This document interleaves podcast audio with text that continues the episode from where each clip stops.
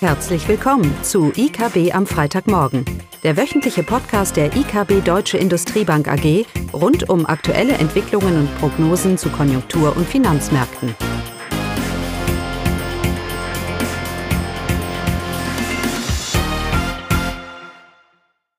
Hallo und willkommen zu IKB am Freitagmorgen. Heute in Vollbesetzung mit Caroline, Klaus und mir Eugenia. Ja, heute wollen wir uns ein bisschen über die deutsche Industrie unterhalten. Da kamen ja verschiedene Zahlen heraus. Und wir wollen aber auch nach vorne schauen, weil wir ja nächste Woche verschiedene Notenbanktreffen haben. Und anfangen tun wir mit den mit harten Zahlen. Genau, mit Industriezahlen äh, für Deutschland. Ja, die deutsche Industrie vermeldet in April wieder ein Minus äh, bei den Auftragseingängen. Wir haben ja schon im letzten Monat äh, gesehen, dass da Indust äh, Auftragseingänge eingebrochen sind, fast 11 Prozent. Und da hat man schon erwartet, ähm, dass äh, für April positive Zahlen gemeldet werden. Aber diese sind um 0,4 Prozent zum Vormonat gefallen. Ähm, einen negativen Einfluss auf die Gesamtentwicklung hatten die Bereiche Maschinenbau und vor allem auch die volatilen Bestellungen äh, aus dem Bereich sonstige Fahrzeugbau. Diese sind mit einem Minus von 34 Prozent zum Vormonat gefallen. Ja, und während die Inlandsnachfrage sich relativ stabil verhalten hat, so sinken aber die Bestellungen aus dem Ausland spürbar. Also insgesamt äh, schwächt sich die weltweite Nachfrage ab, so dass man auch nie so schnell mit einer Erholung bei den Auftragseingängen zu rechnen ist. Es gab auch Zahlen für die äh, Produktion. Im Verarbeitengewerbe gab es einen leichten Anstieg um 0,3 Prozent. Die Industrieproduktion ohne Bauenergie hatte einen Mini-Plus von 0,1 Prozent zum Vormonat. Äh, wie die Entwicklung in den einzelnen Branchen gelaufen ist, dazu etwas später. Aber dieser kleine Zuwachs, äh, das ist noch auf die Abarbeitung des Auftragspolsters noch aus den Zeiten der Corona und äh, eben diese Lieferengpässe, die jetzt abgearbeitet werden. Aber diese rückläufige äh, Entwicklung bei den Aufträgen, über die wir gerade gesprochen haben, die deuten darauf hin, dass auch die Produktion demnächst nicht so positiv laufen wird. Also insgesamt sagen die Zahlen jetzt auch die Industrie ähm, hier meist, die wir schon auch in den letzten Wochen berichtet haben, die jetzt deutlich unter die 50-Punkte-Marke gerutscht sind. Und auch diese Entwicklung der Auftragseingänge, dass ähm, die Industrie jetzt anders als im ersten Quartal keinen positiven Wachstumsbeitrag für, für das zweite Quartal ähm, wahrscheinlich liefern werden. Ja, genau. Und in den einzelnen Branchen äh, sah die Entwicklung etwas differenzierter aus, wobei bei der Produktion, äh, wie Eugenia ja schon gesagt hatte, im Monatsvergleich äh, sehen wir bei den meisten Branchen ein leichtes Plus beziehungsweise ein leichtes Minus, aber eben der, Feb der März war natürlich extrem schlecht. Wenn man sich aber den längeren Verlauf anguckt, also vor allem im Vergleich zum, zum Vorkrisenniveau, also vor der Corona-Pandemie, dann muss man schon sagen, dass so bedeutende Branchen Maschinenbau, oder auch äh, Metallerzeugung, Metallindustrie, dass man hier nur eine Seitwärtsbewegung seitdem sieht und dass viele Branchen eben ihr Vorkrisenniveau nur knapp erreicht haben oder auch immer noch knapp darunter sind, also unter dem Februar 2020. Die einzige Branche, die, die wirklich äh, sich belebt hat in dieser Zeit, das sind die Elektrobranchen. Das hängt sicherlich auch mit der Corona-Pandemie zusammen, da eben diese Branchen von der Corona-Pandemie vielfach profitiert haben. Holprig lief der Verlauf in der Automobilindustrie. Äh, hier waren es vor allem Lieferengpässe, die die Entwicklung seit 2020 dann doch belastet haben. Und dann gab es dann mal eine, eine starke Belebung in den letzten Monaten, letzten Quartalen. Aber jetzt sieht man eben auch, wie Eugenia schon gesagt hat, Auslandsgeschäft ist stark belastet, dass hier keine richtige Belebung stattfindet. Und strukturelle Probleme belasten natürlich auch die Automobilindustrie. Bei den Auftragseingängen, was ja immer ähm, ja, der Indikator für die, für die nächste Entwicklung, für die zukünftige Entwicklung ist, äh, da sieht es eben nicht so rosig aus. Das hat Eugenia ja auch schon gesagt und das zeigt sich eben auch in den meisten Branchen. Hier sehen wir eine, eine rückläufige Entwicklung, äh, insbesondere auch schon seit dem letzten Jahr. Das betrifft Maschinenbau. Das ist sogar noch etwas äh, stabil gelaufen, aber alle anderen Branchen sind deutlich rückläufig und insbesondere die Chemieindustrie wird belastet. Die Chemieindustrie ist auch bezogen auf die Produktion noch 20 Prozent unter ihrem Vorkrisenniveau 2020. Also hier sieht man extreme Belastung natürlich durch die hohen Energiekosten, Energiepreise, die wir dann in, im letzten Jahr hatten. Ja, zu den Auftragseingängen, ähm, auch Automobilindustrie hier eine holprige Entwicklung und auch wieder die einzige Branche, die hier positiv herauszuheben ist bei den Auftragseingängen. Das ist eben äh, die Elektroindustrie. Hier ist noch, sind noch Impulse zu erwarten. Bei allen anderen sieht es schwierig aus. Und wie Eugenia ja auch schon gesagt hat, es sind vor allem die Auslands Auslandsaufträge, die, die momentan schlecht laufen. Es liegt eben daran, dass äh, China nicht so in Gang kommt. Äh, das sollte auch, dürfte die nächsten Monate auch noch belasten und eben die USA stehen auch vor einem konjunkturellen Abschwung und äh, somit sind insbesondere die exportstarken Industriebranchen dürften weiterhin belastet werden. Und wie Eugenia auch insgesamt fürs, für die deutsche Industrie gesagt hat, eine allgemeine Belebung sehen wir nicht, auch wenn eben viele Probleme, Lieferkettenprobleme, äh, Energiepreise sind gesunken, viele Probleme ähm, haben sich nicht aufgelöst, aber haben sich doch gemindert und äh, ungünstige Rahmenbedingungen, ähm, die sind eben nicht mehr so vorhanden, aber andere Dinge wie die extreme Geldpolitik und eben das außenwirtschaftliche Umfeld belasten eben. Energiepreise werden sicherlich ein Thema bleiben ähm, und die Automobilindustrie steht natürlich auch weiterhin vor enormen Herausforderungen und einem Anpassungsdruck.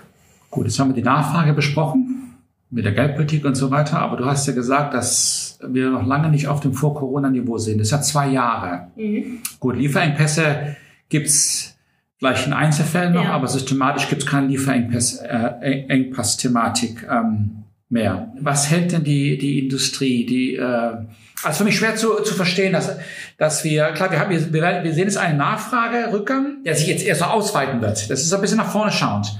Ja, ähm, und wir sehen eine deutliche Entspannung, was die Angebotsseite angeht. Was passiert denn hier sonst noch in dieser Industrie? Ich meine, diese Produktionsniveaus, selbst vor, vor Corona, wenn ich nochmal zurückgehe, ist ja auch nicht gerade berauschend. Oder Caroline? Mhm. Ich meine, wir haben schon jahrelang diese Thematik. Was, was passiert hier? Ja, wir haben Lieferengpässe, wir haben Nachfrageprobleme hier und da und Energiekosten. Das sind alles nur temporäre Sachen, die abgearbeitet sind oder noch kommen. Also es ist mir wirklich schwer, im Moment diese, die Industrie jetzt insgesamt äh, zu, zu greifen. Hier sind sicherlich strukturelle Veränderungen im Gange, die das Produktionsniveau am Standort Deutschland ähm, belasten. Ja. Und was heißt das jetzt für unseren, für den, für den, für den Ausblick? Ich meine, du hast mehrere Mal gesagt, dass die Auftragseingänge aus dem Ausland, dass die so nach, so nachlass, nachlassen. Ähm, viel Hoffnung auf China, wobei die China, äh, die Zahlen sind jetzt nicht schlecht sind nicht so wie erwartet, ja. aber nichts bricht da ein. Also in den USA erwarten wir eine konjunkturelle Einstellung, wir erwarten eine Rezession auf Grundlage der geldpolitischen Straffung. Übrigens gleich in der Eurozone. Auch hier, wenn wir nicht äh, drum rumkommen. Erwarten wir ja in China, in China nicht ganz. Ähm, stellt sich vielleicht sogar die Frage, zu welchem Maße wir hier Investitionsverlagerungen, das ist eigentlich worauf hinaus will, sehen werden. Äh, was die, das Produktionsdynamik hier wirklich nachhaltig vielleicht belasten wird. Also sicherlich die Daten, der letzten vier Jahre, was Produktion angeht, ist alles andere als, ähm, als berauschend. Auch die Elektroindustrie, die du gesagt hast. Sie ist zwar, sie hält sich zwar, aber es ist auch nicht gerade der, der, der berauschende Wachstumstreiber.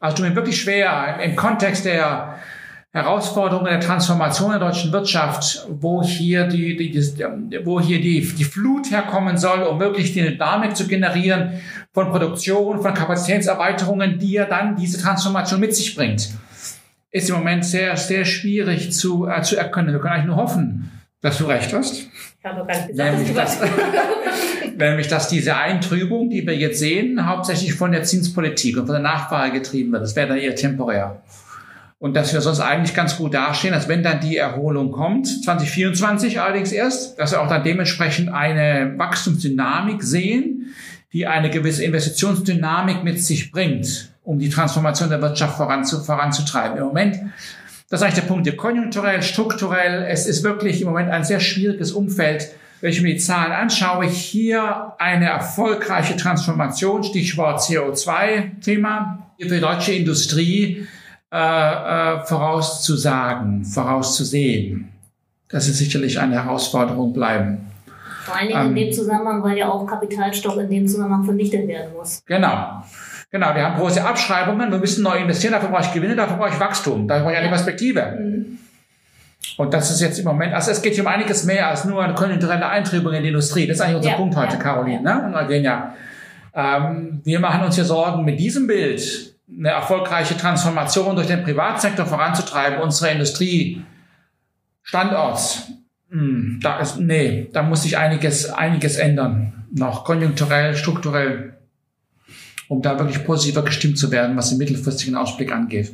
Apropos mittelfristig, wenn wir nach vorne schauen, wir haben ja nächste Woche EZB und FED-Treffen. Und während wir von der FED nichts erwarten, erwarten wir weiterhin einen 25 Basispunkte Zinsanstieg ähm, von der EZB. Ja, wir wissen alle, die Inflationszahlen gehen zurück, vor allem die Headline, keine Inflationsrate nicht ganz so. Wir sehen alle, dass die reale Geldmenge schrumpft und dass wir mehr und mehr das Bild sich, sich das Bild konkreter wird, dass wir in diese konjunkturelle in diese Rezession gehen werden.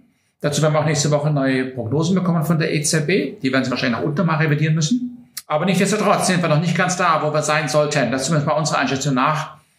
Und auch die Kommentare aus der EZB heraus zeigen, dass wir hier noch ein bis zwei Zinsanstiege von 25 Basispunkte sehen werden, auf den 3,75 dann.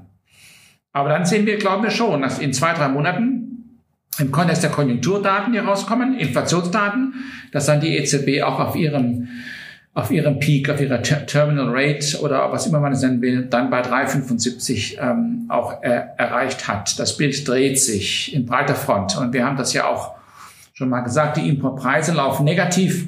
Das hilft natürlich also ich persönlich glaube, dass diese Inflationsrate, die Inflationsdynamik drastisch sich drehen wird und ganz schnell jetzt runterkommen wird. Frage ich mal natürlich, was die Lohnstückkostenentwicklung machen wird. Aber dafür muss erstmal die Wirtschaft, wenn die Wirtschaft in der Rezession jetzt wirklich geht, dann ist auch das Risiko gedämpft. Ich glaube, dass uns die Inflation ähm, weiterhin überraschen könnte. Und dementsprechend bleiben wir auch bei unserem etwas aggressiveren Prognose, was die deutsche Inflationsrate angeht, auch für die Eurozone-Inflationsrate für nächstes Jahr. Die sind wir aber um die zwei Prozent, leicht drüber während äh, Konsens eigentlich immer noch eher bei an den drei sieht. 2, aber eher an drei und wir 2, eher an der zwei. Das ist eine deutliche Reduzierung, die wir da erwarten.